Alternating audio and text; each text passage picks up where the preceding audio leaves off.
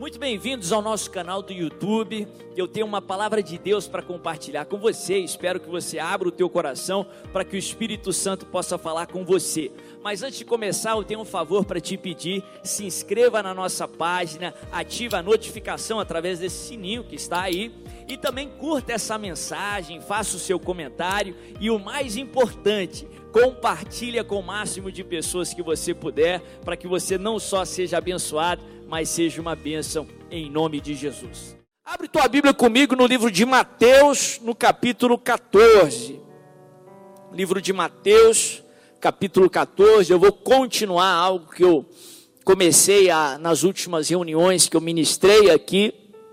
O título da minha mensagem é Andando sobre as águas, andando sobre as águas.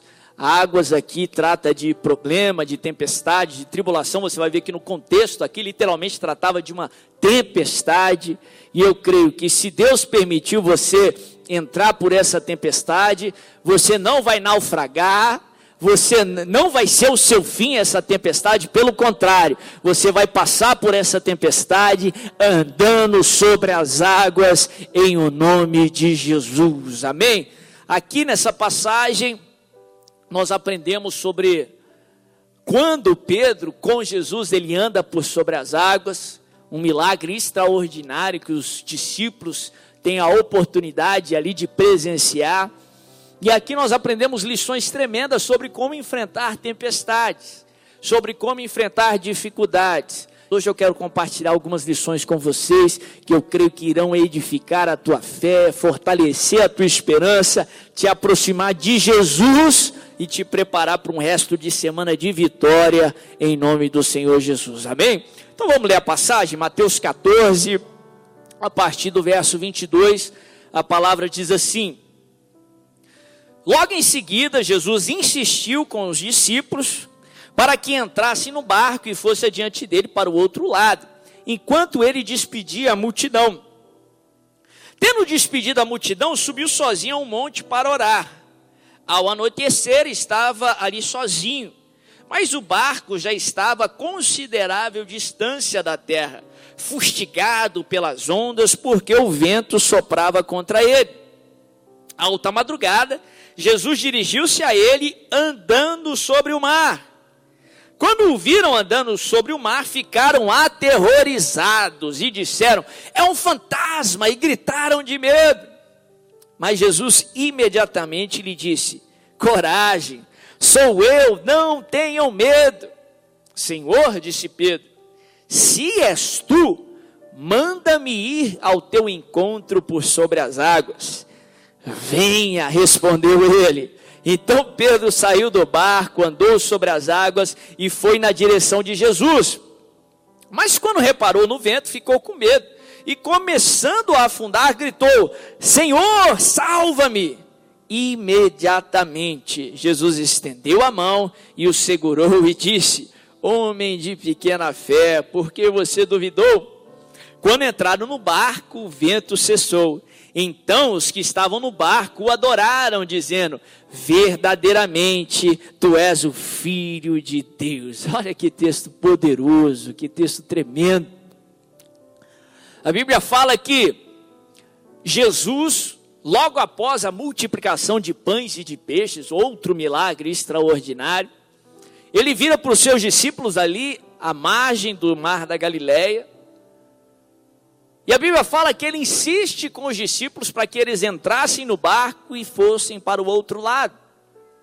A palavra no, original aqui que descreve Jesus insistindo com os discípulos implica uma urgência, um imediatismo. Como que se houvesse uma crise. E para resolver essa crise, Jesus insiste para que os discípulos entrem no barco, para que eles saíssem dali. A Bíblia não fala o que de fato poderia ser essa crise. O Evangelho de João, se eu não me engano, é o único que fala que depois da multiplicação, os galileus que estavam ali queriam fazer de Jesus rei a força. Não um rei espiritual como Jesus veio para ser, mas um rei ali dos israelitas que iria enfrentar os romanos ali naquela época. Não sei se foi por causa disso, mas Jesus ele insiste para os discípulos para que eles entrassem no barco e fossem para o outro lado. A Bíblia fala que Jesus, depois daquilo, ele não entra no barco, mas ele sobe ali no monte e ele vai orar. Já nos ensina uma lição tremenda. Quando há uma crise, o que, que você tem que fazer? Você precisa orar. Entra no teu quarto e ora, vai aqui para o santuário da igreja e ora, porque Deus ouve orações, Deus responde orações, poder de Deus é liberado através da oração. A Bíblia fala que a oração do justo é poderosa e eficaz. A Bíblia fala que Jesus ele vê os discípulos fustigado pelas ondas, e ele vem e ele vai ao encontro dos discípulos. A Bíblia fala que os olhos de Deus estão em todos os lugares. Quando você passa por um problema, os olhos do Senhor estão sobre você, estão sobre você. A Bíblia fala que Jesus vem na quarta hora da noite, andando por sobre as águas, sobre o problema que fustigava os discípulos.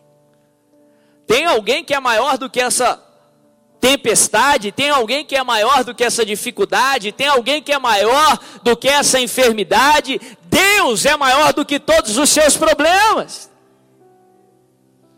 E a Bíblia fala que os discípulos, ao invés de se alegrarem, regozijarem ao ver Jesus, eles ficam aterrorizados. Eles ficam com medo. Porque eles veem em Jesus a solução que daria fim àquela tempestade, que traria vida. Só que eles pensam que Jesus era um fantasma.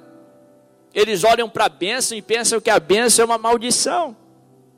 Eles olham para a resposta e pensam que a resposta é um problema. Deixa eu te dar essa palavra, essa lição. Muitas vezes as bênçãos vêm em forma de problema. Muitas vezes a bênção do Senhor vem na forma de um problema. A cruz era para ser o pior evento da humanidade. Porque ali na cruz, o Filho de Deus, a única maneira de nos redimir com o Pai, estava sendo crucificado, estava sendo morto. Mas tinha um fator diferente ali na cruz. Quem estava na cruz não era qualquer um, mas era o Filho de Deus. E aquilo que era para ser o pior evento da humanidade, se tornou o melhor evento da humanidade, que foi através da cruz que fomos completamente restaurados ao Pai. Talvez esse problema está sendo o pior problema para você, o pior problema da sua vida mas só parece, meu irmão, porque Jesus está na história. Aquilo que parecia, aquilo que parece ser o pior, vai ser o melhor acontecimento da tua vida, em nome de Jesus. A Bíblia fala que Jesus vem, eles olham para a bênção e pensam que a bênção é maldição. Ali no livro de Isaías, no capítulo 45, tem um texto que tem falado muito comigo. Ali Deus usa o profeta para falar com Ciro o rei da Pérsia. Pérsia que corresponde ao atual Irã nos dias de hoje. Por incrível que pareça, aquele rei persa, ele abençoou o povo de Israel, o povo de Deus. Hoje o presidente lá do Irã, os sheiks só querem a destruição de Israel, mas naquela época não. E a Bíblia fala que ele apoiou a construção do templo de Israel, de Jerusalém. E por causa disso, Deus o abençoou. Quando você abençoa a causa de Deus, Deus te abençoa. E ali no, no capítulo 45 do livro de Isaías, o capítulo inteiro são promessas e bênçãos para o rei Ciro, o rei da Pérsia. Uma das bênçãos, uma das promessas, e ali no Antigo Testamento, Ciro é uma representação minha e sua, estrangeiros que não merecíamos ser da nação de Deus, mas Deus mesmo assim nos abençoou, mesmo assim nos amou, mesmo assim nos escolheu.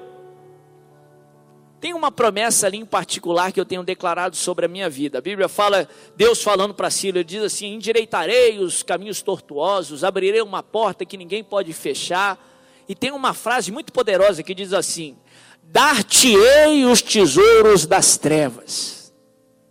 Dar-te-ei os tesouros das trevas. Eu preguei muito sobre esse texto para falar sobre transferência de riqueza.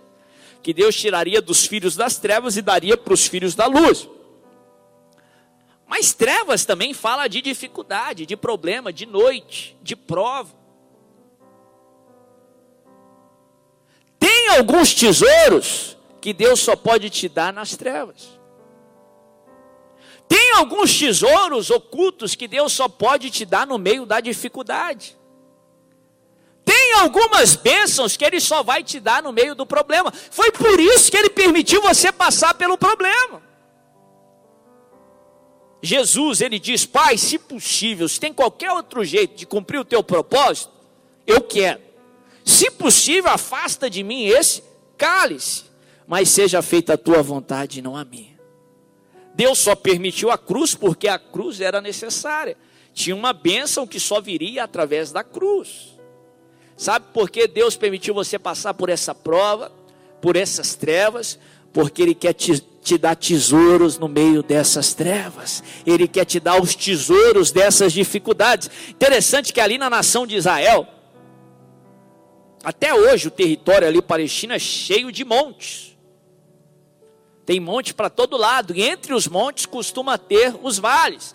Nas épocas bíblicas, ainda mais. Hoje em dia tem muito mais deserto do que qualquer coisa. Entre um monte e outro ficavam-se os vales. Foi num desses vales que Davi enfrentou Golias, no vale de Elá. Interessante, para você ir de um monte para o outro, você necessariamente precisava passar pelos vales. Se você fosse conduzido para um monte mais alto, para um lugar maior, um lugar mais alto, você necessariamente precisava passar pelos vales. Sabe por que Deus permitiu você passar por esse vale? Porque Ele está te levando para um lugar maior, Ele está te levando para um lugar melhor, e esse vale era necessário. Eu costumo falar que não existem frutos no topo da montanha. Frutos se dão no meio dos vales. Deus quer gerar frutos em você, Ele quer gerar resultados, Ele quer te dar os tesouros no meio dos vales. Ele quer que você saiba que Ele não é só Deus do topo das montanhas, mas Ele permanece sendo Deus no meio dos vales. Tem muitas bênçãos que vêm na forma de problema. Por isso, não se precipite em gritar, é um fantasma, é um fim, não. No meio do problema também, você vai ouvir a voz de Deus dizendo assim: Não temas, sou eu. A tempestade sou eu, esse problema sou eu. Ele não veio para te destruir, mas ele veio para construir algo em você, para edificar algo em você que não seria edificado de outra forma. Esse problema sou eu e eu vim para te abençoar. Os discípulos se apavoram, aterrorizados, pensam que a bênção é uma maldição, e Jesus diz assim: coragem Sou eu, não temas. Eu não sei quem precisa ouvir isso, mas eu sei que tem alguém que precisa. O Senhor Jesus está dizendo: não temas, sou eu, coragem. Eu estou na história, eu não te abandonei. Eu tenho o controle da tempestade, as águas estão debaixo dos meus pés. Pedro, aquele que falava aquilo que todo mundo queria falar, mas não tinha coragem ele tem uma atitude extremamente inusitada. Era iniciativa de Pedro, foi iniciativa de Pedro. Pedro diz assim: Senhor, se é o Senhor mesmo, manda-me ter contigo andando por sobre as águas. Olha que interessante, não tinha nenhum relato ou registro de alguém que tinha andado sobre as águas antes. E Jesus, Pedro sabia que Jesus era 100% Deus, então ele andaria de qualquer forma. Olha a fé ousada de Pedro. Jesus, em vez de falar, não, espera que eu estou chegando. Jesus imediatamente ele diz: Vem! E Pedro anda sobre as águas. Seja ousado na sua oração. Deus se agrada de orações ousadas. A ousadia da sua oração expressa que você confia no tamanho do seu Deus. Seja ousado na sua oração. Clame a Ele para que você ande sobre as águas. Clame a Ele para que você prospere no meio dessa crise mundial, talvez a maior crise de muitos anos. Clame a Deus para que essa pandemia se encerre essa semana. Não faz sentido, não tem a menor probabilidade. Mas quando Deus quer, Ele faz. Quando Deus quer, milagres acontecem. Seja ousado na oração, peça que ninguém da sua família pegue essa enfermidade. Pai, que ninguém morra mais. Em nome de Jesus. Seja ousado, Deus se agrada das orações ousadas. Porque Ele vai falar: vem. E você vai andar sobre as águas. Vamos ficar em pé em nome de Jesus. Jesus está aqui, amém? Você pode falar, Jesus está aqui. Se você está passando por alguma tempestade, o Espírito Santo está testificando no seu coração: Jesus está aqui. A Bíblia fala, Jesus fala que antes, de, antes dele ser assunto aos céus, ele nos deu essa promessa. Ele disse: Eis que estou convosco todos os dias até a consumação dos séculos. Se você passar no meio da fornalha, ele vai ser o quarto homem da fornalha, ele vai estar lá com você. Se você passar pelo deserto, ele vai estar lá com você, ele vai ser a nuvem de dia, ele vai ser a coluna de fogo de noite. Se você estiver no meio da tempestade, Ele vai encontrar com você andando por sobre as águas. Ele não vai sair do seu lado. Você não está sozinho. Jesus está aqui. Jesus está com você. Feche os seus olhos. Ore ao Senhor em nome de Jesus, Pai. Senhor, nós cremos na tua palavra, nós cremos, Pai, que tem tesouro escondido no meio da tempestade, tem tesouro escondido no meio dessas trevas. O Senhor está fazendo algo que nós ainda não estamos vendo, o Senhor está trabalhando algo em nosso favor para cooperar com o propósito que o Senhor tem para as nossas vidas. Nos ajuda a confiar em Ti, porque o Senhor sabe o que faz, o Senhor não erra, o Senhor não falha e o Senhor tem todo o controle, em nome de Jesus. Amém.